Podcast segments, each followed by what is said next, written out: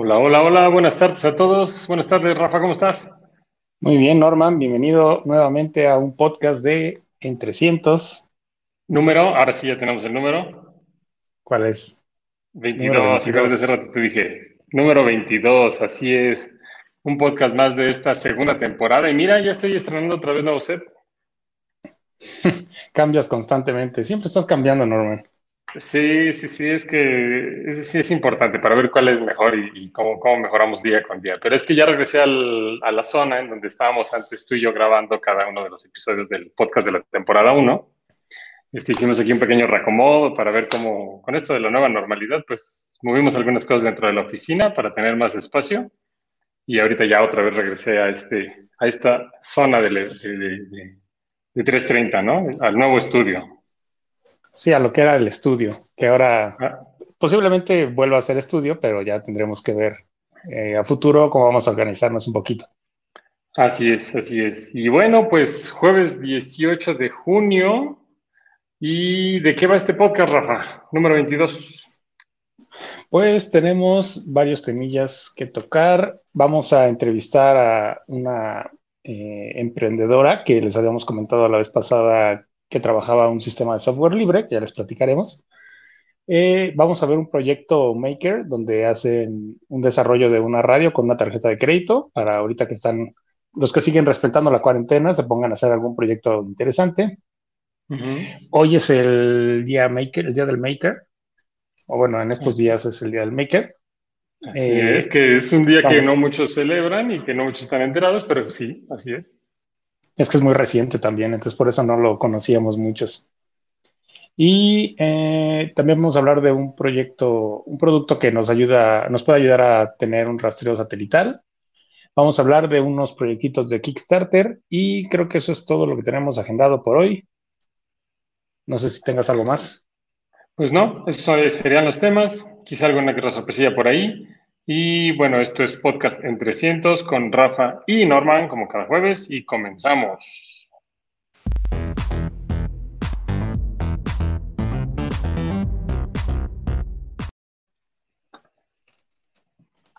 Y bueno, tenemos a una invitada especial que, como les habíamos mencionado, estuvimos analizando un programa que habíamos visto que se llama GIMP, que es un programa de diseño eh, se puede correr en Linux y eh, es como un Photoshop, ¿no? Entonces, lo que surgió en la semana es que un amigo me dijo, oye, fíjate que conozco una persona que se dedica a, su empresa, la fundó, la creó a través del software libre. Y dije, ah, caray, ¿cómo está eso? Entonces me, explicó un poquito el, proyecto y queremos eh, traerla aquí para que la conozcan todos ustedes y les queremos dar la bienvenida a Katia, que está aquí con nosotros en el escenario. Nuestra segunda invitada del, podcast. Gracias. Bueno, yo soy Katia González de Pococ Baby.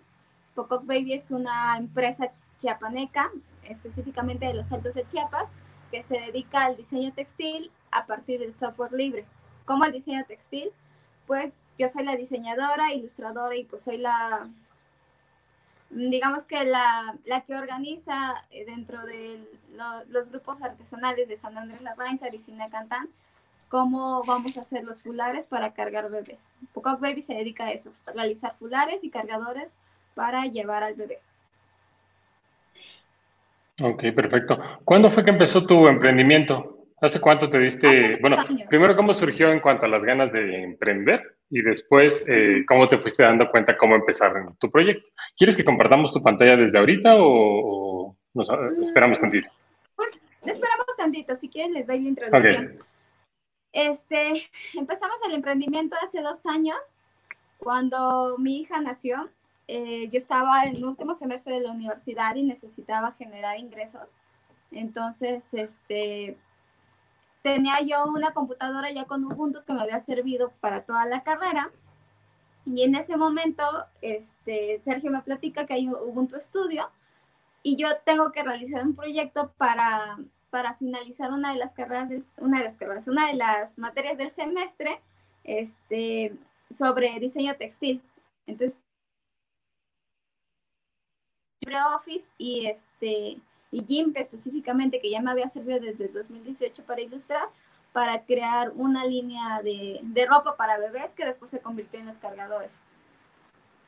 La, la, línea de ropa se llamaba Punenchon, era una empresa ficticia y luego Poco Baby fue ya nuestra empresa real y empezó todo con dos bocetos de dos seres mitológicos. Un es Quetzalcóatl y el otro se llama Asholot, que va a ver la, la, luz después de dos años, después de haber desarrollado varias técnicas con el telar y haber perfeccionado este haber perfeccionado mis técnicas de ilustración para poder plasmar la idea que queríamos para Asholot. Perfecto. Entonces, no sé, no sé qué, qué, este, qué quieren que les platique específicamente de cómo trabajamos. Eh, yo con Sergio a veces nos sentamos a platicar colores. No buscamos que sean los colores de la temporada, sino colores que cuenten una historia. Entonces, cada fular tiene, tiene el origen en, algún cuento, en alguna ilustración mía o eh, dentro de las leyendas que hay en la comunidad cinecandeca y en la y en San Andrés Larrainza, en general en el pueblo de los Altos, en, los pueblos de los Altos de Chiapas. Siempre con mucho respeto y hablando sobre, sobre la propiedad de los pueblos originarios. Yo soy originaria del pueblo Soque de Tuxtla y, este, y el pueblo Sotzil es para mí eh, pues mi raíz más cercana con mi abuelo porque mi abuelo es un desplazado Sotzil de, de Joven. Entonces, este, poder reconectarme con esa parte y, y trabajar en conjunto con los artesanos. Ahí podemos ver en el video. Ese es uno de los, de los, de los bocetos más importantes que hemos hecho. Está todo degradado y, este, y tiene unas anotaciones en, dentro de la ilustración para poder hacer el conteo de hilos de manera adecuada. Y ahí podemos ver a Cristóbal, que es el urdidor de hilos principal, y es el que puede interpretar los diseños digitales para poder hacerlos en un lienzo textil. Oye, tengo, tengo una pregunta porque aparentemente esto es muy, eh, muy a mano, muy, como por decirlo, muy artesanal y te estás valiendo de una herramienta que es eh, ya mucho más moderna, más poderosa. Eh, ¿Qué tan fácil o difícil ha sido como la comunicación entre las personas que te maquilan y tú como creativa o como desarrolladora? Ok. Eh, el primero les voy a platicar un poco del acercamiento con las comunidades. Con Sinacantán eh, nos conocimos como amigos, primero con, con, la artesana como amigas y después le propuse este, qué pasaría si tejiéramos de esta forma. Ese es el tejido en telar de cintura completamente. Entonces, toda la comunicación que empezamos a tener con Sinacantán fue a partir de visitas y WhatsApp. O sea, fue como de, ¿y cómo, ¿y cómo puedo plasmarte que quiero que estos tres hilos se entrelacen de esta forma? Entonces ahí utilicé el LibreOffice de, de, de cálculo y, y, y, resultó muy interesante para la artesana poder tener una guía de cómo interpretar el acomodo de hilos, porque aunque sea todo manual, lleva muchas matemáticas y la, la artesana tiene que estar en constante en constante conteo para poder acomodar los hilos. Entonces lo más fácil para el telar de cintura fue este LibreOffice de cálculo. Y para los de telar de pedal es más fácil la interpretación a través de símbolos con, en dibujos de Jim, en ilustraciones. Entonces yo platico, yo voy diciendo cuántos centímetros de cada hilo y Sergio me ayuda para realizar el conteo a partir de la densidad que se usan dependiendo del tejido, si es para niños grandes, si es para niños pequeños o si es para que abarque una ampliedad desde el principio o el fin del porteo. Oh, ya, perfecto. Y a ver, platícanos un poquito cómo se nos se te va ocurriendo esa, digamos que esa idea del nuevo diseño, ¿no? O sea, ¿cuáles son, digamos que los pasos que tú vas tomando desde que te empieza a generar la idea, cómo lo empiezas a plasmar quizá en papel, de ahí cómo lo pasas ya a la parte de, diseño y después ya cómo lo comunicas, ¿no? Digamos, cómo es todo ese proceso que tú tienes desde el momento de la creación o de la, de la, idea como tal hasta ya el producto final. ¿Y cuánto tiempo tarda más o menos también? Por ejemplo, el primer Quetzalcoatl, que es el que cargó a mi bebé súper chiquitita de un mes de nacida, este, nació dos años antes de que ella naciera y no pensado precisamente como cargador, sino es, es parte de una serie de ilustraciones que se llama En el Valle de Sotzlev, que tiene una misma paleta cromática hecha en software libre totalmente, pero que interpreta varios momentos de la vida de Sina Cantán, como eh, la subida al árbol del jaguar, este, la visita de Quetzalcóatl en los valles, en los tres montes sagrados, y, o, un día cotidiano de mercado. Entonces, cuando... Ay, creo que se está yendo. Sí, se le está yendo un poquito la comunicación. Ahí está. No, es que entró una llamada, ya, ya la despedí. Disculpen. Ah. Entonces, cuando yo, yo, este, yo empiezo a crear Poco Baby, digo, pues yo quiero que estos colores se plasmen en un cargador. Y es que se crea la primera densidad, que es 215 gramos metros cuadrados. El gramaje en un fular es importante porque carga diferentes edades según la densidad, el grosor de hilo y, este, y el mismo tejido y el acomodo. Y después Quetzalcoatl vuelvan a ser seis meses después, pero ya con una densidad de 275 gramos por metro cuadrado. Entonces, cada, cada cierto tiempo decidimos que Quetzalcoatl es el constante dentro de Poco Baby porque fue el que, el que inspiró primero en los colores dos años anteriores. Para los nuevos diseños, Normalmente me toma de seis a cuatro meses de anticipación poder, este, primero dibujarlos en papel, este, hacer una, una junta creativa conmigo misma y después pasárselas a Sergio para que piense un poco. ese es el primer Quetzalcoatl que está pasando. Es mucho más delgadito que el Quetzalcoatl que tenía forma de corazón en el nudo. Y ese es específicamente para bebés chiquititos. Es, ahí tenía Elena creo tres meses, estaba muy, muy chiquitita. Y este, entonces, por ejemplo, los tejidos en telar de cintura tenemos listas de esperas de hasta ocho meses, porque un, un producto de telar de cintura lleva de un mes a mes y medio en su elaboración. Entonces, para yo hacer el, de cintura, es como una mezcla entre manual y tecnológico, porque yo tengo que decirle a la, artesana este, cómo, cómo, vamos a contar los hilos en, en, una hoja de cálculo, pero también la artesana interpreta eso y queda totalmente a su, a su interpretación y conteo, a su libertad creativa en el, en el brocado. Digamos que es como una referencia, nada más. Exactamente, los, los bocetos siempre son referencias. Entonces, cuando ese es un cempasúchil de telar de cintura y solo dos personas en el mundo lo tienen. Uno la tiene en España y otra la tiene aquí en México. Pero para ese se hizo, eh, se hizo un boceto digital simulando el papel picado que al final se hace con la misma trama que atraviesa todo el, fular. La técnica es un peine tradicional propiedad del pueblo sinacanteco, que se utiliza para los mochevales o para, este, o para algunas capas. Los mochevales son unas capas tradicionales que las mujeres usan encima. Sí, sí, se ven muy, muy, muy bonitos los diseños, ¿eh? Muchas felicidades. Y el brocado de rombos es una trama suplementaria, es decir, que es independiente el, el, dibujo, aquí tengo uno, es independiente el dibujo al tejido. Entonces, el tejido, eh, este, este dibujo... Déjame poner tu pantalla en grande. Ahí está. okay, el, el tejido se hace a partir de conteo matemático. Entonces, la trama puede ser del mismo color del fular y atrás no se ve y enfrente sí, porque se hace un dibujo, no es bordado. O sea, la artesana va contando hilo por hilo para poder hacerlo, por eso son tan tardados los de telar de cintura. Además, imagínate si la distraen. Sí, claro.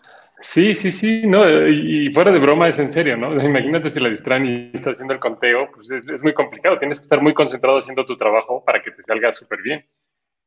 Claro, además las, las artesanas de Cinecantán todas son madres en época de porteo, de porteo tradicional. Entonces tienen que esperar a que los bebés y los niños pequeños de tres años se duerman para poder tejer, porque en el, en el día no se puede tejer precisamente porque tienen que estar muy concentradas contando. Entonces por eso siempre pedimos a, a los clientes de poco que, que, estén de acuerdo con los tiempos de entrega de, de un fular de telar de cintura porque tampoco queremos convertirnos en una empresa que obliga a los artesanos a trabajar a marchas forzadas. Por eso nos movemos bajo el esquema de comercio justo y de plática ética. No, hombre, está súper interesante. Y ahorita entonces, aparte de los de telar de cintura, ¿cuántos? Bueno, de telar de cintura dices que tardan en hacerlos. ¿Cuánto tiempo? Un mes a mes y medio. Un mes a mes y medio. Y de los otros productos, más o menos, ¿cuánto tiempo tardan en fabricar una pieza? Eh, ahorita estamos, tenemos una modalidad de caja de ahorro. Entonces nosotros le damos las oportunidades a las mamás que no tienen eh, digamos, el presupuesto de poder comprar un fular de contado que va desde 1.200 pesos a 2.400 pesos, de poder pagarlo en tres lapsos. Entonces, eh, antes pagábamos hasta cuatro lapsos de quincenales. Ahorita pedimos la mitad y el resto se va, se va distribuyendo en pagos, en dos pagos, normalmente se hacen en tres en total. Y entonces ese, ese tiempo nos sirve a nosotros como referencia para poder eh, comprar los hilos para poder comunicarnos con el taller de la Raiza, que queda dos horas y media adentrándonos al bosque. Y, este, y poder tener todo contemplado para que al finalizar la caja de ahorro tres semanas después, las madres puedan tener el, el producto entregado. Entonces, si un fular lo lanzamos en febrero, en abril o mayo estarán recibiéndolo, dependiendo del tiraje que se haga y el cumplimiento de los pagos. Y ha funcionado bastante bien, especialmente en esta época del COVID-19. Nosotros no, no, paramos, no tuvimos que poner super descuentos, no tuvimos que, que regatear nuestro producto, sino que todo fue constante precisamente porque pensamos en una economía sustentable a largo plazo, tanto para el taller, para, las, para nosotros y para las personas que consumen nuestro, nuestros productos. Súper interesante. Oye, ¿y cómo, cómo te contactan o cómo te hacen los pedidos? Porque ahorita me surgió una, bueno, dos dudas. Una, me comentas que se hace el trabajo, bueno, se, se trabaja eh, o los compran a través de cajas de ahorro para que puedan tener acceso y vayan eh, comprando los productos. Pero también comentaste que eh, algunos productos los tienen nada más uno en España y uno aquí en México. Entonces, eh, ¿eso es por venta a turistas que se lo llevan o ustedes lo están vendiendo directamente y lo están enviando a, otros países? Eh, ¿Cómo es un poquito la parte de, digamos, cómo la gente puede adquirir un telar ¿no? de este tipo? Ok. Em, hay, de, hay de dos formas. Una que haya pasado de voz en voz o, o la segunda opción es que me hayan perseguido en la calle. o, que te, lo pidan a través del podcast también. También.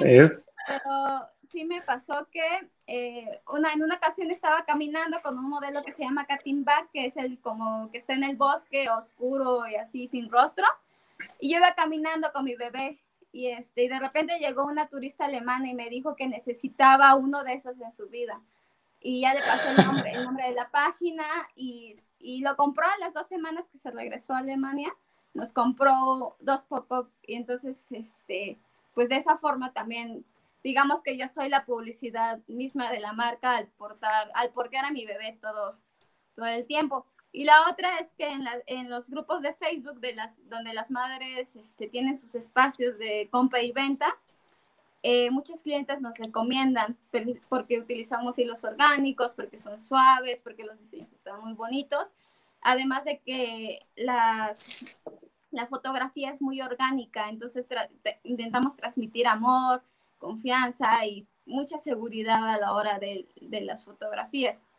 Entonces eso, eso llama mucho la atención a las madres y confían en nosotros, porque uno de nuestros miedos al iniciar Boco Baby, precisamente porque por las estafas que puedan haber en Internet, era cómo respondemos a las madres que no conocen nuestro proyecto, de que somos seguros y que no les vamos a estafar o no darles sus, sus fulares. Entonces, todo es como confianza madre a madre y que yo sea la, la, imagen pública y la cara y que me vean porteando con mi bebé, les hace tener muchísima seguridad en nosotros. Yo, además de como ya exportamos internacionalmente a España y Holanda, pues la gente empieza a confiar más. Ahorita estamos en pláticas con un, con un grupo de Suecia, de madres suecas, que quieren que les mandemos dos fulares para poder hacer una ruta, una ruta tester con las mamás suecas y que puedan retribuirnos con fotografías. Oh, ya. Pues súper, súper interesante y muchas felicidades por el proyecto, ¿eh? Gracias. Está, está increíble, se ven muy bonitos. Y yo, yo estoy maravillado con una foto que pasamos ahorita, donde se ve el diferente tipo de tejido de tramado que tienes en, no sé dónde lo dejé, pero se alcanza a ver diferente tipo de tramado entre la, en la costura, de que va como evolucionando, o sea, no es como que nada más vas hilando y ya terminas el, el producto. Claro, de hecho, como les decía al principio, teníamos un gramaje de 215 gramos metro por metro cuadrado y era muy delgadito para bebés chiquitos. Y era totalmente plano y era un poquito más abierto porque el hilo de trama era un poquito más delgado que el urdimbre. Después este, evolucionamos a nuestros planos que tenemos ahorita, que es de 275 este, gramos por metros cuadrados, donde el tejido es súper cerrado y apretado y proviene del tejido tradicional para cargar bebé de los altos de Chiapas, que son los Hitsil, con, otra, con algunas mejoras como el jaspeado, o aquí está el jaspeado, no sé si se alcanza a ver, y, este, y es muy, muy apretado y, funciona para desde recién nacido hasta finalizar el porteo. Y creamos también uno de relieve alto que es pensado para niños desde los dos años y medio hasta muy grandes y que incluso han cargado a hombres de 70 kilos del taller. O sea, hacemos pruebas constantes. Y tenemos un, uno que es el gramaje medio, que también es de relieve, que es un tejido que hemos desarrollado junto con el taller, con el conteo de hilos y con algunas, algunos dibujos míos, y que nos ha permitido tener lo mejor del relieve con lo mejor de los planos. Entonces, no es totalmente plano, pero es muy delgado y manejable para mamás desde recién nacidos hasta bebés grandotes. No, pues Oye, ¿tienes por ahí, ¿tienes por ahí algún diseñito en la compu donde puedas mostrarnos cómo trabajas el, programa y todo esto? Sí, sí, sí. De hecho, les voy a, les voy a mostrar primero el de el que les decía que hacía en hojas de cálculo más que no sé por qué no se alcanza a ver. Ahorita vemos tu pantalla que dice Ubuntu Studio. Ah, ya. Ubuntu Studio. Ok. Eso, por ejemplo, es este. Se lo alcanzan a ver ahí, ¿verdad? Ok, ese es un, es un tejido eh, jaspeado. Ay, ¿qué pasó? Ok, ese es un tejido jaspeado con peine tradicional. ¿Lo pueden ver o no? No, se fue. Ahorita veo la página de Ubuntu. Ok, déjenme intentar guardar porque como que se...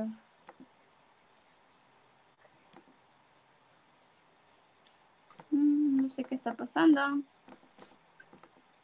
Quizá lo tienes como una página web o lo tienes directo en el programa. Ahí se ve el programa ya. Sí, ese, Ahí veo una ilustración. ese no era el que les iba a mostrar, pero voy a... Ahí está. Ahí está. Okay. Esa es una imagen exportada de, LibreOffice de cálculo. Entonces aquí lo que hago es rellenar cada, cada celda una por una para poder decirle a la artesana cómo tiene que acomodar los hilos en el telar de cintura. En el telar de cintura primero hay, hay algo que se llama urdidor, donde la artesana va contando las vueltas de hilo. Este tejido es jaspeado aleatorio porque al final la distribución de los hilos se hace este, según la, según la artesana.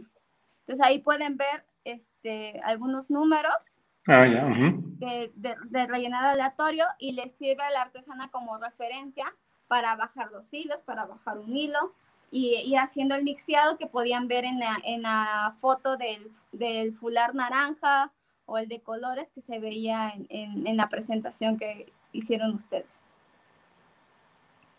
Y al final los colores van, van en consonancia en nuestra paleta de colores de hilos orgánicos que tenemos.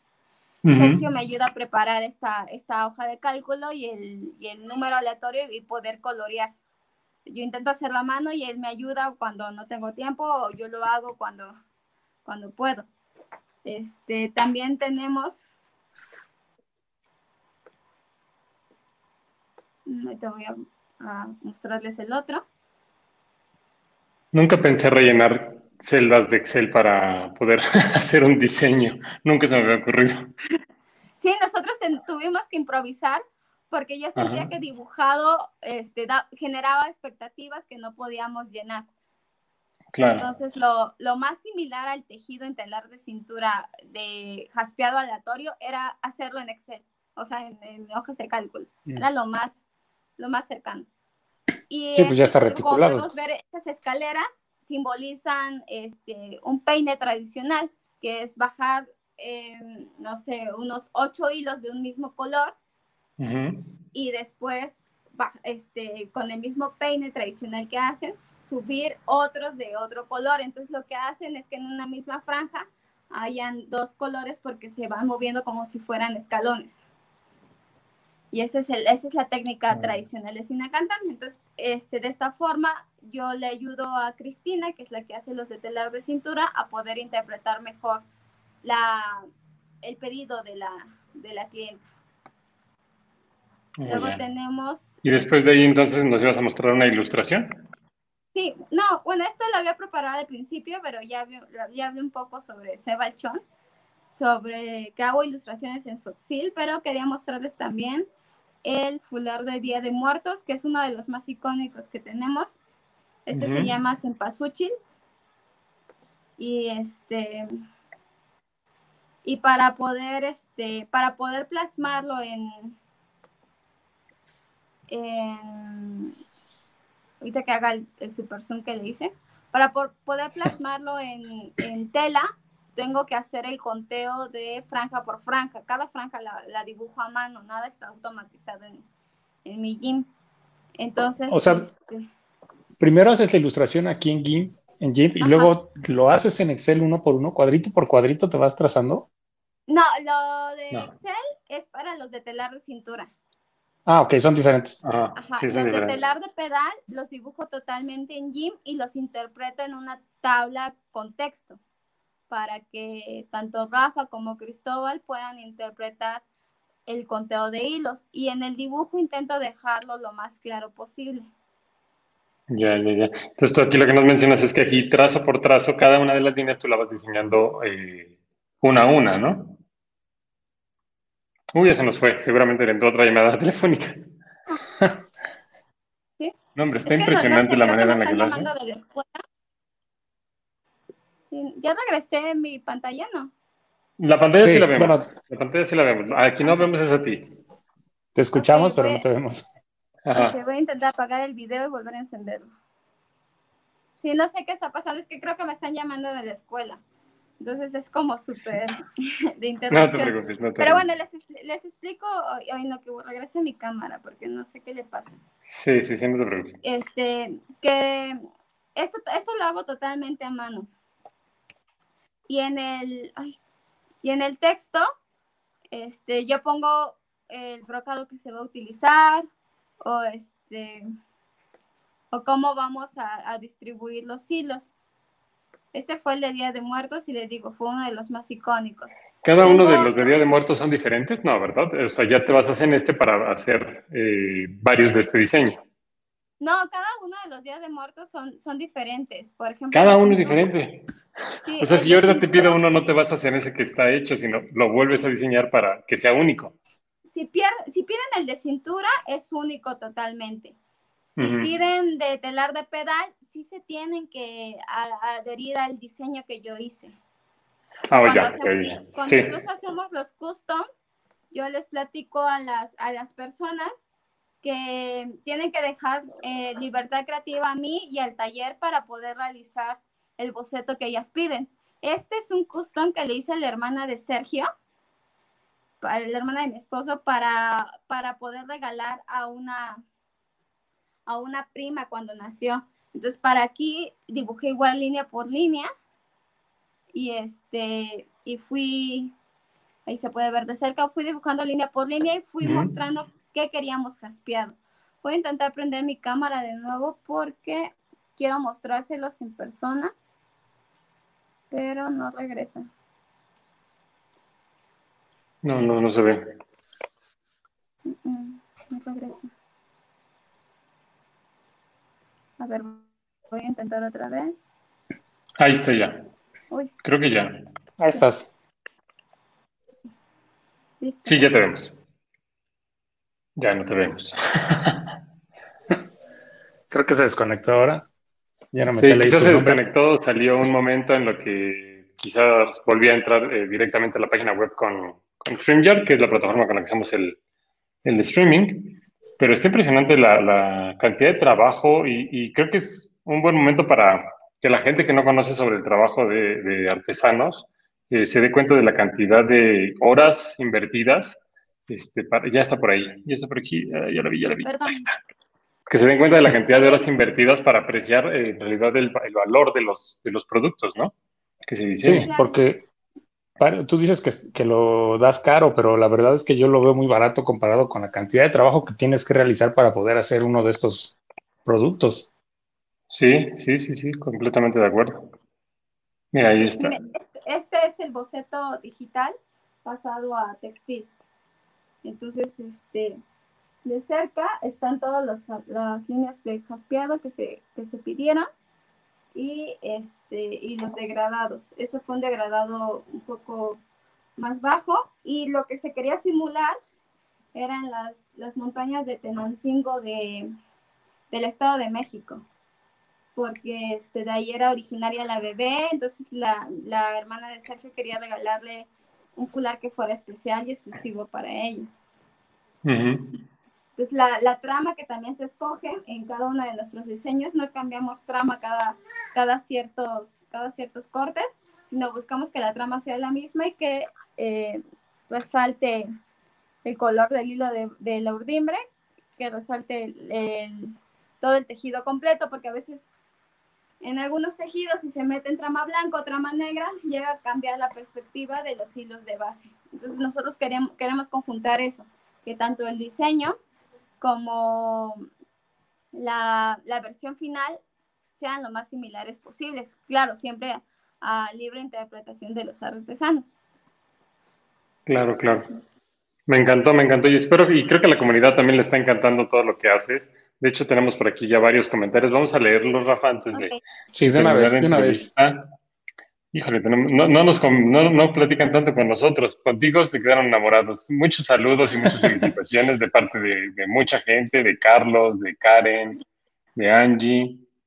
Nos dice por ahí Ivy Urbina, ama, que ama Poco Baby. Poco Baby, perdón. Eh, nos comenta que está impresionante, mm, que tienes un proyecto muy hermoso, que muchas felicidades. Gracias. Mm, nos dice Diana. Buscan en sus redes Ahora sociales. Ahora por qué tanto el trabajo. Claro, sí. Ellas son clientes de nosotros. Entonces creo que ahora ya se pudieron imaginar todo lo que hay detrás de poco y por qué a veces somos tan, tan estrictos en nuestras reglas de compra. sí. sí, sí, Dice, mira, dice Ivy Urbina, está, está divino de verdad, me dan ganas de tener todo. Pues dile de una vez que te compre todo. Sí, de una vez ordena uno de cada uno de los que mostró. Sí, de hecho hay personas que coleccionan Pocock Baby en, México. Hay, ah, yo tengo toda la colección, pero hay entre dos o tres personas que ya tienen el mismo, la, casi la misma cantidad que yo de Pocox. Y cada mes o cada dos meses están, están escribiendo y, y confían demasiado en el proyecto. Y todavía ¿Cuánto tiempo, ¿cuándo, dices que empezaste? ¿Cuántos eh, tiempo ya tienes con el proyecto? un año, en, febrero hicimos un año. Pues la verdad, poco tiempo, eh, sí, en realidad poco tiempo de que tienes la empresa y qué bueno que ha dado frutos y que lo estás manejando como de una manera tan profesional también. Sí, se posicionó muy rápido. Este, internacionalmente hay muchas marcas de handwovens que también hacen trabajos impresionantes, hermosos y siempre nos entró la espinita de por qué no en México, que es donde nacen muchas de las técnicas que se utilizan en el extranjero, también se puede hacer algo de, esa calidad. Y es por eso que es una de las sorpresas que quería revelar. Eh, nosotros este año, esperemos que antes de septiembre, este, realizamos un acuerdo con una cooperativa sudamericana para la importación de hilos de, de lana y de seda. Entonces, es lo próximo que sigue de Poco Baby y vamos a tener que adaptar nuestros diseños digitales y nuestros bocetos digitales a los nuevos calibres de hilo, mezclando con el hilo mexicano orgánico que ya utilizamos. No, hombre, está. Entonces, eh, queremos ir a lo, a lo grande. Van a lo grande, sí, ¿no? Y además así. Y, y, súper chido que además una empresa liderada por una mujer, a mí eso me encanta, me encanta, me encanta. También nos comenta Diana García que, no, Angie Mod nos dice que si quieren uno especial personalizado, que si entonces sí se puede o si se requieren ciertos metros. Mm, personalizados de cintura se pueden desde una pieza. Personalizados en telar de pedal, ahorita estamos pidiendo 100 metros por todo el trabajo que implica este, detrás, tanto de diseño como de desplazamiento a las comunidades, compra de hilos y el pago justo a los artesanos. Ok, correcto. Entonces, en telar de pedal no es tan personalizable, solo lo abrimos a, tribus, a comunidades porteadoras grandes o, este, o a tiendas. Pero para telar de cintura, próximamente vamos a abrir la nueva convocatoria porque este, tuvimos el tiempo de espera de ocho meses que ya les había dicho y apenas este mes van a terminar los dos últimos que quedaban. Ok, perfecto. Pues creo que ya no hay más comentarios, digo, hay comentarios un poquito más relacionados a, este, la marca, pero bueno, esos ya se quedan de todas maneras en el historial de Facebook o de YouTube, por si quieres después revisarlos y ya contestarles a, una por una. Entonces, por último, eh, nuevamente tus redes sociales para que te contacten, para que te pidan material. Ok, es arroba Baby en Instagram, este, no hay pierde, no lleva apóstrofe ahí. Y en Facebook es Pococ Baby con apóstrofe después de la K. Ya no les conté por qué se llamaba Pococ. Ah, cierto. En el, en el porteo de, en el porteo ergonómico occidental, la posición de ranita fue muy famosa durante mucho tiempo. ¿En qué consiste? En que la espalda esté en, en sifosis, de acuerdo a la, edad del bebé, que las piernas estén más levantadas que las, que las pompas, que las rodillas estén más levantadas que las pompas y que el perineo del bebé vaya viendo hacia la mamá, o sea, hacia el porteador, haciendo una basculación y que quede nemen, ranita. Este, en los altos de Chiapas existe un brocado tradicional que es de las de los más viejos que se han descubierto en las estelas de Yaxchilán y de Palenque y de Bonampak, que se llama Pococ y es un sapito precisamente en esa posición. Entonces nosotros quisimos conjuntar lo que ya sabíamos de, de porteo ergonómico occidental con este, la tradición maya que se viene desde, desde hace mucho tiempo con el porteo tradicional. Entonces por eso nuestra marca es un, es un conjunto tanto de porteo ergonómico occidental como porteo tradicional de los Altos de Chiapas, maya en específico. No, súper interesante, súper, súper interesante. Está maravilloso. Así es. Rafa, pues no sé si tengas alguna otra pregunta o algo que quieras agregar. No sé si puedas poner mi pantalla para que vean el, ah. Facebook de, de, Pococ y ahí puedan contactar a, para hacer sus pedidos. Y, yo, yo, quiero felicitarte y quiero invitar a todos a que entren a esta página web y también a Twitter, porque la fotografía es impresionante. El producto está hermoso y el proyecto es, para mí es, es muy, muy, muy bonito. No, sí, divino. y este, y lo haces con software libre. O sea, eres un ejemplo a seguir. Para además es maker y es mujer emprendedora que lleva un año y ya está exportando. Y, muchos otros están quejando de que no, no saben qué hacer o no tienen proyectos. No, no, no, no, no. Sí, sobre todo La verdad... a nosotros nos, nos levantó una red de apoyo de mujeres y de madres que querían consumir nacional y además tenemos amigos fotógrafos, este Sergio, que es mi, mi, pareja, es el que se dedica a la fotografía, Toño Zapata, que es el que grabó el video, y todos trabajamos desde, desde lo local para impactar este, al, al mundo. Y muchas gracias por la invitación. Muchísimas felicidades y este y gracias a ti por, por querer estar aquí con nosotros. Así Para nosotros es un honor, ¿eh? Para nosotros es un honor. Mucho que aprender de mujeres como tú, emprendedoras. Mucho que aprender. Y pues seguimos, ¿no, Rafa? Con los siguientes temas del podcast, ¿te parece? Muy bien, muchísimas gracias. muchísimas gracias, Katia. Cuídate mucho. Esperamos tener noticias pronto tuyas.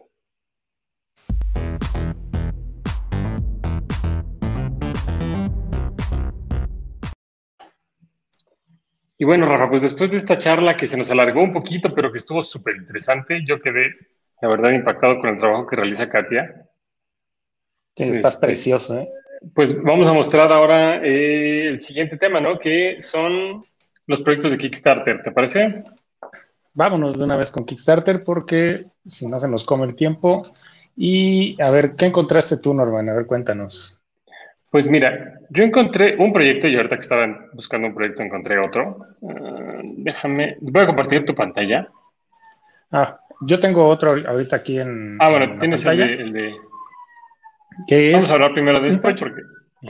Sí, es un proyecto que salió hace poquito, tiene unos días de haberse lanzado y básicamente es una máquina de corte y grabado láser, que si te das cuenta eh, ya existen muchas en el mercado, pero esta tiene la peculiaridad de que es muy delgada y se puede adaptar de una manera muy sencilla al hogar, porque por lo general como que son muy estorbosas y requieres voltajes altos o eh, se vuelve un poco complicado. Y esta eh, eh, máquina de grabado láser lo que hace es hacerlo todo un poquito más compacto. Entonces, no tiene un área de, de grabado muy grande, pero está bastante bonita como para poder hacer tus primeros diseños caserones, porque no se ve que sea muy industrial el asunto, pero está bastante bonitas. Eh, me parece que ya se fondeó. Sí, ya, sí, ya está fondeada. 20 millones, de, pesos ya y todavía tiene 39 días. Sí, eh, eh, es muy reciente. Y pueden fondearla. Habían tenido una versión 1 que era como un pequeño cubito que grababa como en espacios muy, muy, muy pequeños, ¿no? Sí, de hecho esa es la segunda, me parece. Sí, sí, es la ah. versión 2. Y el, bueno, el costo... 1.500 dólares, ¿no? Sí, el más básico está en 1.050 dólares, que son 25 pesos ahorita. Ajá. 1.150 dólares. Pero se ve bastante bonita para la gente que quiere hacer eh, grabado láser o alguna... Un poquito como bricolage, ¿no? Sí, eh, fíjate que a mí me surgieron algunas dudas con este tipo de máquinas láser. Digo, yo que tengo un poquito de experiencia, no tantísima, tenemos dos máquinas láser aquí. Eh, tenemos una Ryjet que cuando la compramos venía, se suponía que era de 30 watts de potencia, venía sobrecargada a 40 watts. Eh, y con eso podíamos cortar, por ejemplo, acrílico y MDF. Principalmente, que es como que lo que más trabajas con las máquinas láser, además de papel, cartón. Este, y el acrílico, por ejemplo, cortaba hasta 3, hasta 6 milímetros. Alguna vez llegamos a cortar hasta 9 milímetros. Y de MDF hasta 6 milímetros. Ahora, tenemos también otra máquina láser que es de 100 watts de potencia, pero ese es tubo de vidrio, la otra era tubo sellado de, era tubo sellado metálico con enfriamiento por aire, esta otra por enfriamiento por agua. Y esta segunda máquina, que es de 100 watts de potencia con tubo de vidrio, nos corta en... Hemos hecho cortes en acrílico, me parece que hasta de unos 12 milímetros. Las especificaciones dice que hasta 15, los corta muy bien. Y de MDF hasta, me parece que como un centímetro, 10 milímetros, ¿no? De espesor de material y todos los derivados del papel. Eh, obviamente, entre más grueso es el corte, eh, como que se va haciendo un cono y no te queda completamente perpendicular el, el trabajo, ¿no? Pero algo que me llamó la atención en esta máquina cuando lo estaba revisando es que no dice que trabaje con CO2. Las otras dos máquinas se supone que el tubo de el rayo es de CO2. No sé si esta sea algo parecido, pero me llamó la atención que dice que, a ver si puedes bajar por ahí en las especificaciones, que dice que lo puedes pedir con dos cartuchos, una de 0.5 watts, no, de 5 watts me parece, y otra de 3. A ver, un poquito más abajo, un poquito más abajo, donde están como las especificaciones de lo que incluye. Creo que por ahí. está. Por ahí, por ahí. Está. Adiós. A ver, para que lo alcancemos a ver. Ahí está. Dice que 3.5 watts para la versión LC35, creo y de 5 watts eh, la versión que es un poquito más grande, la LC50. Pero menciona que 3.5 watts se cortan madera hasta de 3 milímetros. O sea, 3.5 watts se me hace, ah, se me hace muy poca potencia. muy, muy, muy poquita, pues, digo. Es muy casera la, la maquinita. Sí, pero si te está diciendo que corta 3 milímetros de MDF, y una máquina láser, a lo que yo voy es que una de 30 watts te corta también MDF, pero muy lento. Pues imagínate una de punto de, de, de, 3.5 watts. Yo siento que el corte va a ser muy, pero muy lento. Y yo creo que va a ser un poquito más enfocada esta máquina como para los proyectos que se veían por ahí, que eran de como de cartón, ¿no? Como que cortan mucho papel, mucho cartón o hacen grabados principalmente. Sí. Sí, lo que más, o sea, lo más grueso que llego a ver aquí es MDF. MDF, ajá, Pero, por, ejemplo, estas que ves aquí en la pantalla son muchas hojas de papel como sobrepuestas y te da como un degradado de, iluminación cuando le pones una luz atrás a un papel. Entonces, por eso, eh, yo, yo, supongo que sí es muy casero el asunto. Sí, y, otra cosa que me llama la atención es que no mencionan que tenga eh, tampoco una salida de gases o como un sistema de extracción, ¿no? ¿Qué digo? Si vas a cortar papel, pues va a oler pues obviamente a ceniza, a papel quemado, este, y no hay tanto problema. Pero por ejemplo, si vas a cortar acrílico o MDF eh, en una zona donde no puedes, no tienes como una ventilación, sí se me hace como, como complicado porque luego sí es muy intenso los gases que se generan. Sí, y más si trabajas plástico, se vuelve insoportable el aroma. A mí no me, no me agradan tanto por eso las máquinas de corte láser, pero si la tienes así como tan pues compacta y la usas para hacer un grabadillo, bueno, creo que podría valer la pena. O sea, aquí el asunto es el, costo, creo que a mi parecer es un poco alto, entonces si pues tienes el que algo, o sea, está muy bonita, está compacta, está nice, pero pues creo que hay máquinas láser que encuentras aquí, creo que hasta en Mercado Libre de estas chinas en 50 mil pesos. Yo nunca las he probado, dicen que pues eh, sirven, funcionan, este, y pues ya de 25 mil más costos de envío, porque ahí no te lo están poniendo, este, más costos de envío y más impuestos, eh, versus una China. Digo, obviamente la diferencia es que la China es una de tubo de vidrio así gigante que requiere chiller y un montón de cosas. Pero si lo voy a usar para trabajar en serio, pues yo creo que no valdría tanto la pena, ¿no? Pero es algo coqueto, es algo divertido, interesante. Sí, para la gente que todo... quiere tener siempre su, máquina láser, pues bueno, ahí está la opción. Ahí hay una opción económica. Y digo que habrá mercado, ¿no? Habrá mercado para, para quien lo requiera. Y entonces yo te voy a presentar ahora otro de los proyectos que también tiene que ver con algo similar a este, que ese no te lo comenté, pero te lo voy a mostrar ahorita. Déjame ver, espérame un tantito, porque esta cosa...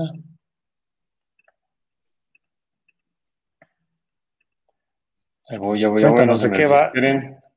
Es otro proyecto. Son, son otros dos proyectos. Aquí está. Ahora sí. Estás viendo la parte de traqueo, ¿no? Que ahí ya me fui. Es. Ay, no. Este de aquí. ¿Este ya lo habías visto? No, ese no lo había visto. Sí ves la impresora en color azulito, ¿verdad? O moradito. Sí, sí, sí se ve. Fíjate, este es un proyecto también de una impresora 3D que tiene la peculiaridad que le puedes quitar el extrusor y ponerle también el dispositivo de la parte del rayo láser y convertirlo en máquina de, grabado y de, corte incluso. Exacto, y esta, pues, mm, sigo hablando de la parte de la ventilación, esta no tiene broncas, ¿verdad? Porque esta te va a echar todos los gases directitos al medio ambiente. Esta es una impresora también bastante interesante ya también ya está fondeada, todavía le quedan 20 días y ya lleva pues 4 millones de, de pesos.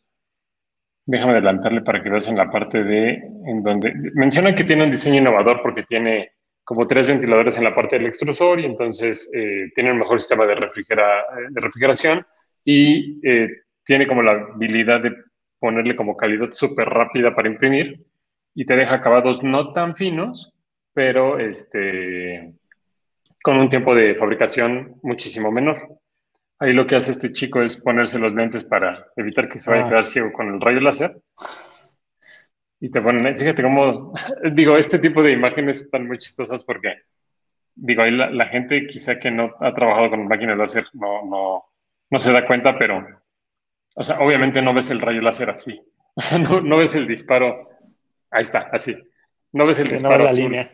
Sí, no, no, no ves la línea, ¿no? Eso es... Eh, lo hicieron en After Effects seguramente, pero el grabado, pues obviamente yo esperaría que sí lo haga, ¿no? Este, así como, como lo están haciendo. Y también no es el primer proyecto que fondean, entonces, pues quizá, ahora sí que lo, lo veo un poco como, hasta cierto punto, como que digo, no, no, no creo que sea tan relevante, como que tan chido, pero pues ya está fondeado y no es el primer proyecto que realizan. Tienes la opción pues de tener doble... ¿Eh? Son, son bastante prácticas las máquinas que tienen esa posibilidad de cambiar el cabezal y poder meter otro. Hace, hace varios años yo vi una en Kickstarter también donde tenían impresión de chocolate. Entonces tú ponías en el, en el extrusor una, un módulo que, extruí, que tenía chocolate, lo calentaba y lo iba depositando y hacías figuritas ahí para decorativas y todo para, para comer, para postre. No, no, no me acuerdo cómo se llamaba la impresora. Estaba la de chocolate y una de waffles, ¿no? Que también te hacía como hot cakes o waffles con formas diferentes. Tengo un amigo que la compró. Sí, yo creo que es esto es, eso es lo versátil de estas máquinas, por eso se fondean, porque si quieres una impresora 3D y una máquina de corte láser, pues compras una y ya tienes el paquete de las dos, ¿no? Pues sí, sí, sí, sí, de hecho. Mira, vamos a ver los precios nada más para que vean. La, esta versión en 1776 dólares. Con, ah, aquí está, 229, exacto, dólares hongkonienses, acuérdate. Este, ya todos los proyectos se fondean en China, entonces, no, 229 dólares americanos. Entonces, no está tan mal en precio. 249 esta otra que sería en gris, cambia de precio dependiendo del color. Mm, déjame ver la versión con, tienes la opción de ponerle autonivelador para, eh, para la cama de la base? de la, exacto, para la base de la impresora 3D, que ya con la base te sube un poquito más, te salen 279 dólares con el doble extrusor para que, bueno, más bien un extrusor, pero con doble carga de filamento para que puedas imprimir a dos colores, 279 dólares. A ver, déjame ver dónde está la parte de la cortadora láser. Es que tienen demasiado. Aquí está láser engraving. 329 dólares. No sube tantísimo. De hecho, no sube tantísimo. O sea, está en 329 que vendrían siendo alrededor de unos 11 mil, 12 mil pesos. Es que tienes impresora 3D y máquina de corte láser. Te va a salir más caro el envío, estoy seguro. Sí, sí, en todos estos proyectos sale muchísimo más caro el envío. Y el otro proyecto que te quería mostrar, ahorita es tiempo de proyectos, por si tienen ahí un dinerito de sobra y no tienen que gastárselo, pueden fondear proyectos en Kickstarter. Es este de aquí, ¿ya lo habéis visto? Sí, ya lo he visto, pero quiero decir que quiero una de estas, ¿eh? Están muy padre el proyecto. Sí, está muy, pero muy, muy chido. Le voy a dar clic porque no le he dado. Es el desarrollo de una laptop. De hecho, ya había algo parecido por esta misma empresa que se llama eh, Elecrow. Sí se alcanza a ver bien o se ve muy chiquito el video. Sí, si quieres hacerlo grande, ahí se ve, ándale, está perfecto. Ahí se ve mejor, ¿no? Este, esta empresa que se llama Elecrow ya había fondeado un proyecto similar, que fue, digamos, la primera versión de esta como laptop que le llaman CrowPy eh, la CrowdPy 1 es igual un maletín en donde tú tienes eh, la pantalla, me parece que era de 10 pulgadas, tu teclado, y en la parte de abajo tenías este, un montón de componentes electrónicos. El teclado era aparte, era por separado, y en la parte de abajo tenías todos los componentes electrónicos para poder empezar proyectos de robótica o programación, obviamente con Raspberry Pi, por eso el nombre de CrowdPy. Y eh, ahorita que están fundando esta segunda versión, es digamos que la evolución del primer proyecto, que tiene también su pantalla de 11 pulgadas, su teclado que ya va en la parte de arriba como más integrado en, el, en, la laptop. Y obviamente el software que han estado trabajando con temas de Steam para aprender programación, para aprender electrónica. Y, este, y toda la base en la parte inferior con todos los sensores que, que son compatibles con la Raspberry Pi. Sí, aquí el teclado se puede quitar y puedes usarlo como, me imagino que es Bluetooth, y, utilizas todos los componentes internos, que ya vienen como preconectados. Según yo, ya traes la protoboard, traes algunos sensores ahí de, eh, ¿cómo se llaman estos? Sonares o... Sí, como eh, ultrasónicos de temperatura. Una matriz de LEDs por ahí. Se ve bastante integrado todo. Ah, déjame ponerle un poquitito atrás. Ahí se ve. Ahí está, mira. Se ve, fíjate, micrófono, display de siete segmentos, cuatro dígitos, sonar, sensor de humedad y temperatura, este terminal es de tornillo debe ser para conectar pues alguna otra cosa adicional. Aquí trae un PIR. Este debe ser otro de temperatura, quizá. Este es el micrófono. Ventilador, obviamente, porque seguramente al tener todos los componentes, digo, aunque no se usan todos, se debe de calentar bastante. El puerto GPIO de la Raspberry Pi. Un switch por acá. Sí, de, de hecho, por abajo se mete la Raspberry, por lo que estuve viendo. Ah, Exactamente, o sea, tú en la parte inferior le metes la Raspberry Pi. De hecho, te la, puedes fondear, ahí tiene una matriz de LED, la, no sé si la viste. Sí. Ahí tiene la cámara para hacer temas de, reconocimiento eh, artificial. Y eh, el, tema del fondeo es que tú la fondeas únicamente por el tema de la laptop, dependiendo de cuántos sensores quieras. O, eh, y tú por aparte te compras tu, tu Raspberry Pi, ¿no? Ya sea de, de 4 de 2 GB, de 4 GB o de 8 GB. Entonces me pareció bastante interesante. De hecho, lo que estaba viendo es que también la puedes fondear con todo el Raspberry. También la esa no la Sí, de hecho, en la, segunda um, recompensa, la que viene, que está en alrededor de 5.300 mm. pesos, eh, dice que viene con una Raspberry 4 de 4 gigas y su tarjeta de memoria y, ya, viene equipada, lista para usarse. Fíjate, trae servo, trae que otro servo, que este servo debe ser de 360 grados quizá, trae un llavero de radiofrecuencia, eso quiere decir que en esta zona de aquí tiene un lector de radiofrecuencia, tiene su matriz RGB, su matriz de botones, no alcanzo a ver aquí otras cosillas. Eh, está súper completa. Si tú te quieres comprar un kit de Raspberry para tener todo tu, tu, juego de componentes, pues ya viene todo aquí integrado. Entonces se ve bastante práctico. Sí, está muy, muy interesante. Y más o menos, bueno, déjame checarlo por aquí. El precio para fondear, fíjate, aproximadamente, este es el kit básico. 3.768 pesos. Esa viene sin Raspberry. Esta, sí, sí, sí, claro. No, la pura Raspberry te vale casi dos mil pesos. No creo que la laptop valga mil. Y sí, sí, qué chido. Pero la siguiente es la que te digo que vale 5,330 pesos. Está, Ahí está. 5,330. Esa. Esa ya viene con la Raspberry. Que el costo, el incremento es oh. por la Raspberry. Claro, sí, la estuve, la, estuve revisando porque estoy ya nada de fondearla, ¿eh? ya nada estaba con la tarjeta así o sea, tiene la Raspberry y además trae ya hasta los controles de videojuegos. Está, yo siento que está a un muy, muy, muy buen precio y de hecho, para los que nos están viendo, yo ya hablé con la gente de Lecor y ya nos dijeron que vamos a tener una muy pronto para poder hacer el review y probarla, etcétera, etcétera. No me han dicho cuál de todas las versiones es la que vamos a tener, pero, pero sí, ya, ya por ahí es probable que en un par de, Todavía va a tardar porque me dijeron que hasta que termine la, campaña de Kickstarter, pero vamos a tener por aquí una para hacer las pruebas. Y si no, pues la compramos. Sí, pues ya ven que es un poquito tardado esto del fondeo. Eh, después de que se fondea el, producto, se hace producción, si es que no está tan desarrollado el proyecto. Y a veces ahí es donde empieza el problema, cuando es la, la producción, porque te empiezas a meter en problemas que no te habías puesto a pensar y pueden llegar a tomar algunos mesecillos más pero si todo sale bien, a final de año posiblemente ya tengamos esta laptop eh, usándola. Eh, según la página y los planes que tienen estimados eh, en la empresa.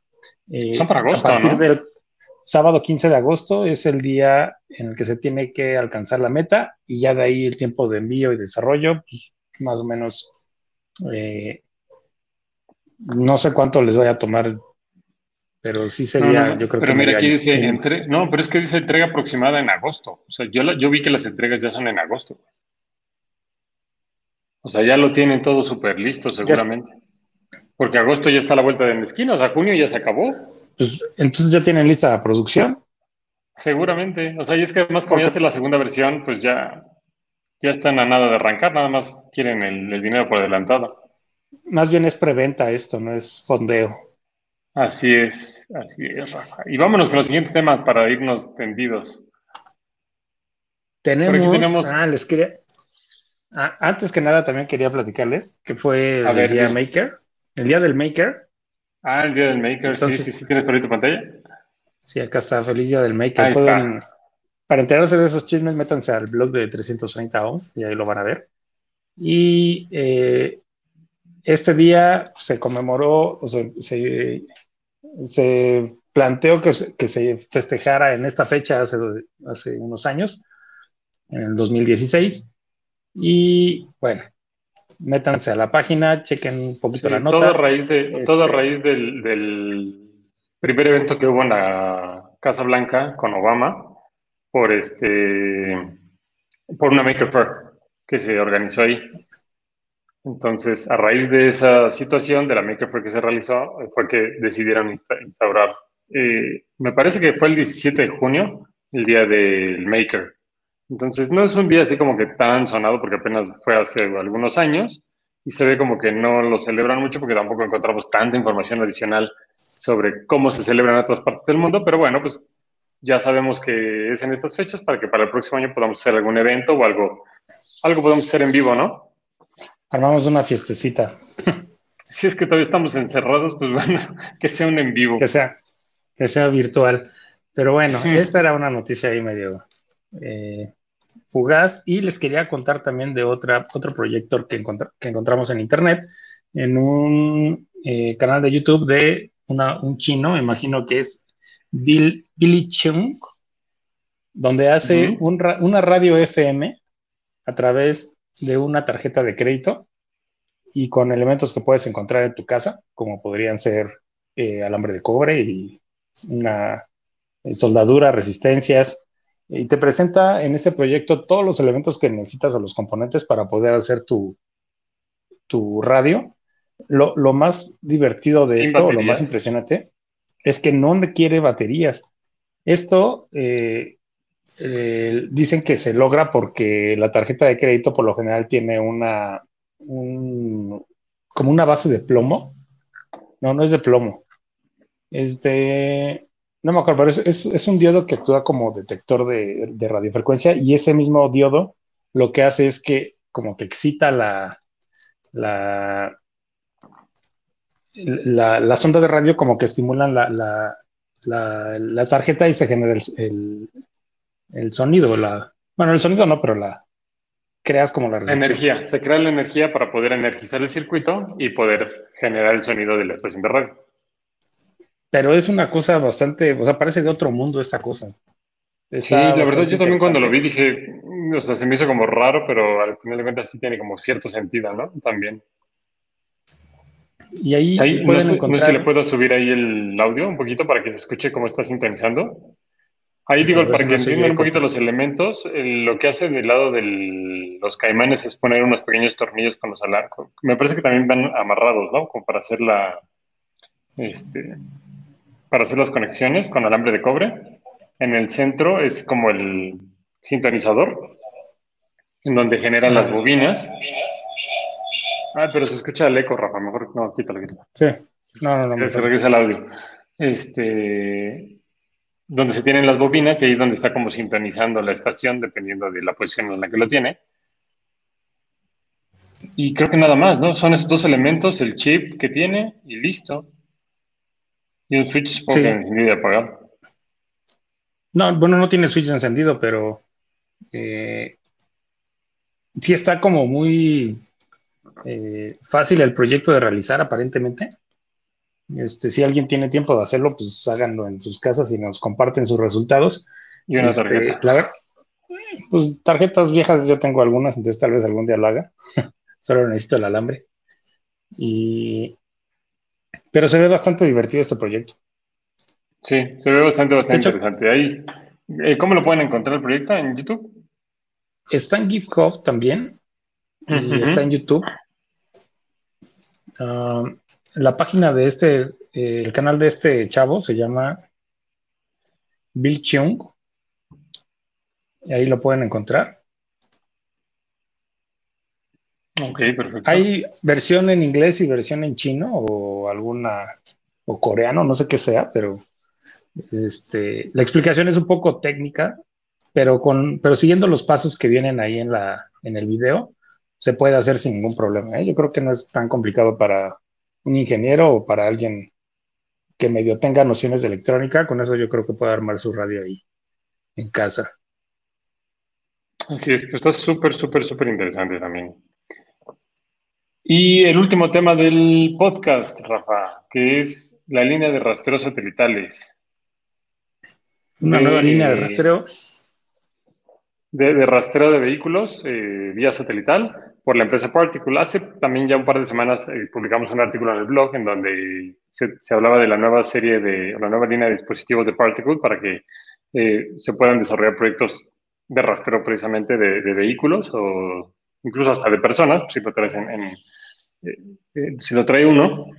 Y eh, mencionamos un poco sobre los proyectos, cómo, cómo nació este proyecto, ¿no? A partir de la primera placa de desarrollo que genera la empresa, que se llamaba Electron. Y mencionan que cuando sacaron esa placa no pensaron que lo que más iba a llamar la atención era hacer precisamente, Electron es una placa donde tú le colocas un SIM celular y con un plan de datos muy, muy, muy bajito puede estar mandando información. Y lo que empezó a hacer la comunidad es ponerle un GPS este, para poder empezar a hacer rastreo, ¿no? Y de hecho, fíjate, mira lo que tengo aquí. Que ya tienes uno, a ver, hazlo grandote. A ver, haz grandote pantalla para, para que nos presumas. Está incompleto, está incompleto, pero sí. Aquí está. Está incompleto porque eh, compré el kit eh, integrado, todo, todo, todo, todo. Esta es la carcasa con IP, protección IP68, algo así, para exteriores, al final de cuentas. En la parte interna tiene, ahí si lo alcanzas a ver, una como protoboard, que es todo lo largo. Y tiene de este lado, ay, ¿dónde está mi norteo? Porque está en espejo. De este lado tiene la batería de reloj para que no pierda la hora del GPS tiene la antena GPS interna y en esta parte de aquí es donde iba todo el electrón, que es el, digamos que un Arduino, eh, que le puedes poner el SIM y utilizar el plan de datos, ¿no? Para, para la ubicación. Eso lo compramos porque justo queríamos hacer unas pruebas de este... Listo, ahí está otra vez. Queríamos hacer unas pruebas de rastreo para el carro que tenemos, bueno, este, mi, mi esposa y yo, y al final nunca terminamos el proyecto al 100. Sí pudimos estar mandando ubicación y rastrear por las coordenadas y todo. La intención era precisamente utilizarlo para, eh, por el tema de los ballet parking. Luego nos daba como curiosidad, pues a qué velocidad eh, andaban con, el carro y dónde andaban, etcétera, etcétera. ¿A, dónde se lo llevaban? A dónde se lo llevaban, exacto. Entonces, por eso lo compramos, pero ya al final no terminamos el proyecto. Ahorita después el electrón lo utilicé para otra cosa, por eso no lo tengo aquí montado. Hay otra cosa importante es que tiene la, una antena GPS adicional externa. Este de aquí trae todo el cable para ponerlo así como muchos, muchos, muchos metros de distancia, pero trae la antena GPS externa a la que está aquí adentro.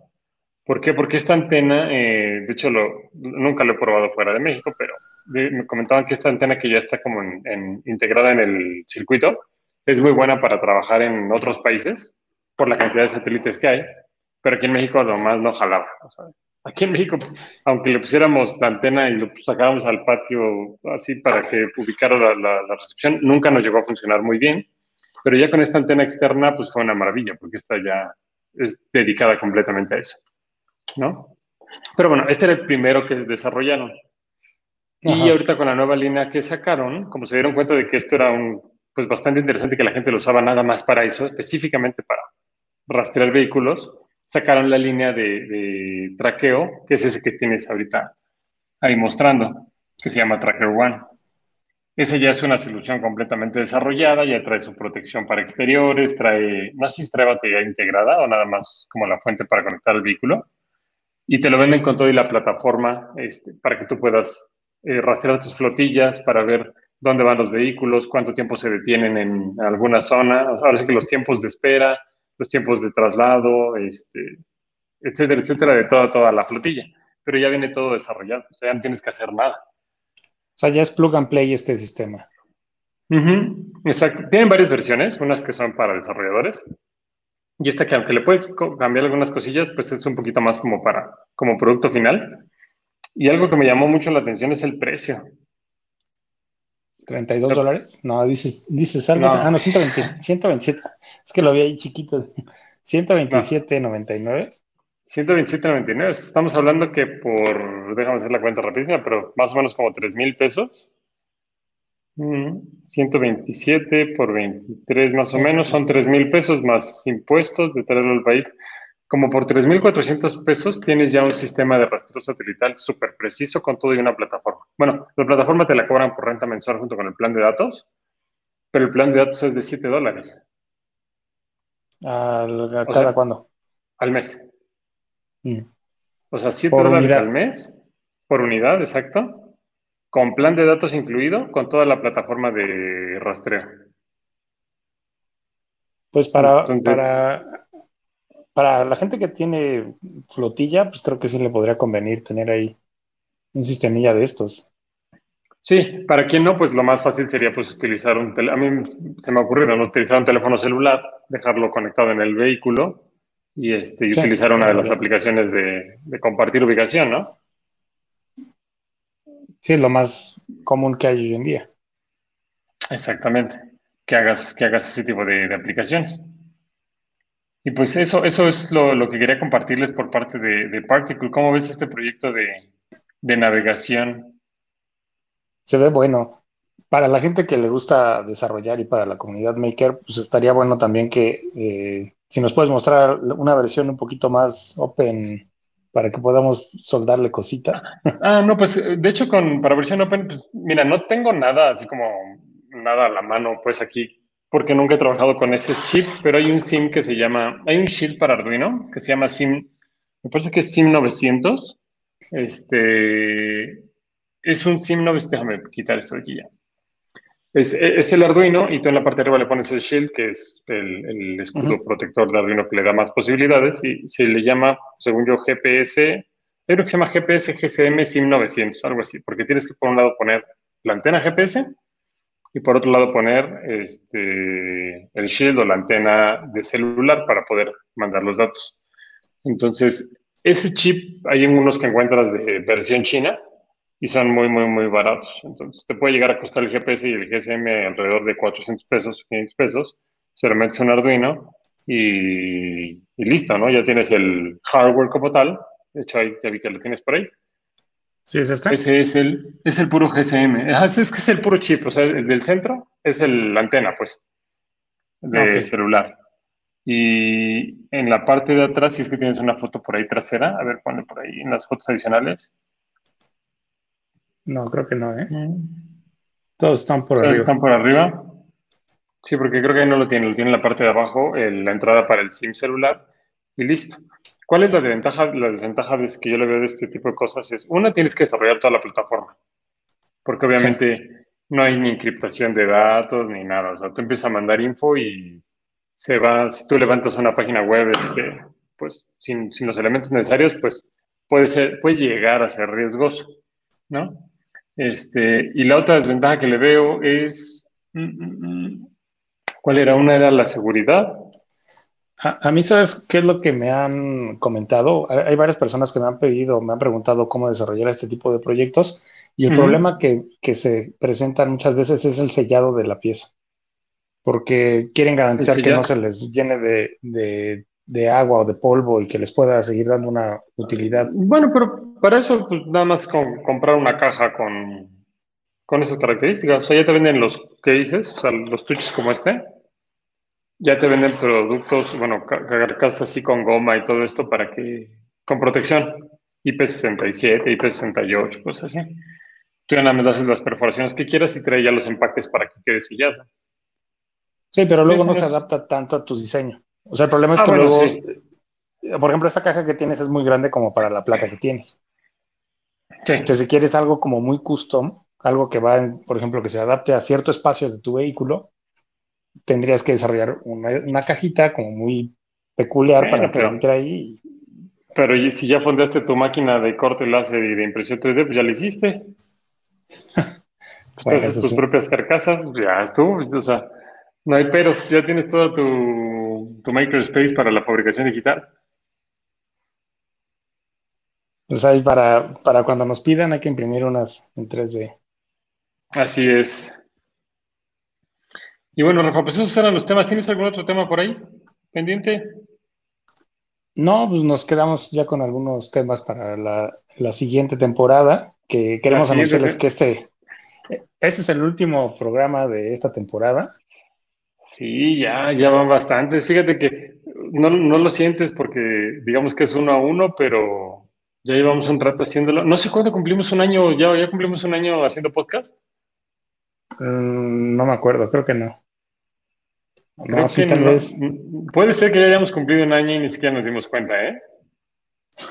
ya, Pero si bueno. alguien se acuerda por ahí, póngalo en los Sí, si alguien se acuerda, si no, ahorita lo voy a buscar rapidísimo, pero, pero pues sí, les queríamos comentar a todos los que nos siguen que eh, este es el último capítulo de la segunda temporada eh, y que vamos a cambiar un poquito también la modalidad del, del podcast.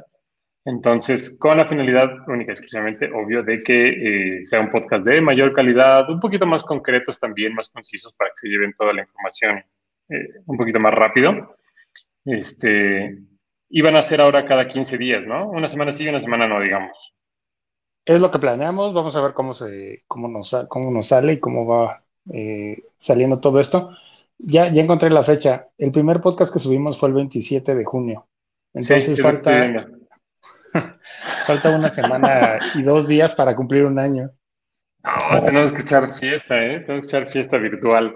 Pero bueno, pues, o sea, qué mejor fecha que para terminar esa temporada y para iniciar la nueva que, en, este, en este mes, por lo menos, ¿no? O al inicio del siguiente. Sí, este, nos, nos salió sin querer. así es.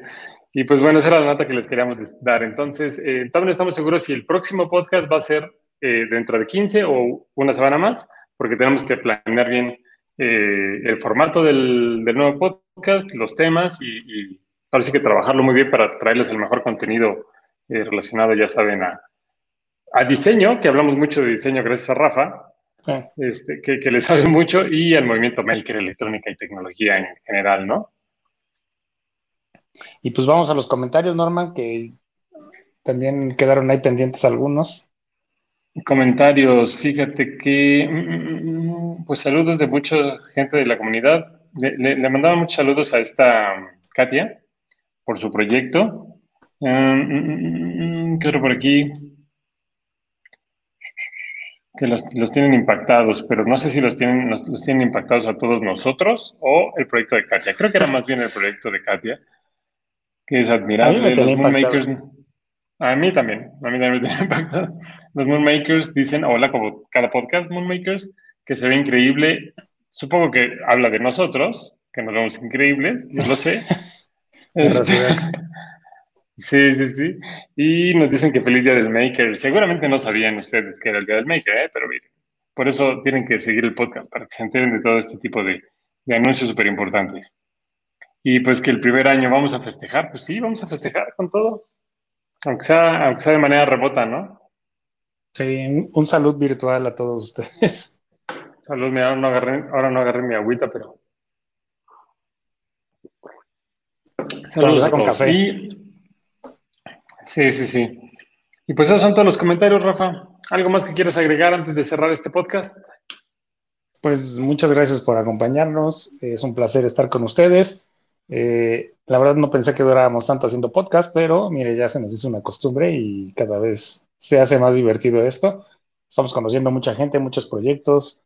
Eh, y gracias por colaborar a todos ustedes, porque gracias a ustedes es que hacemos este podcast un poquito mejor cada día.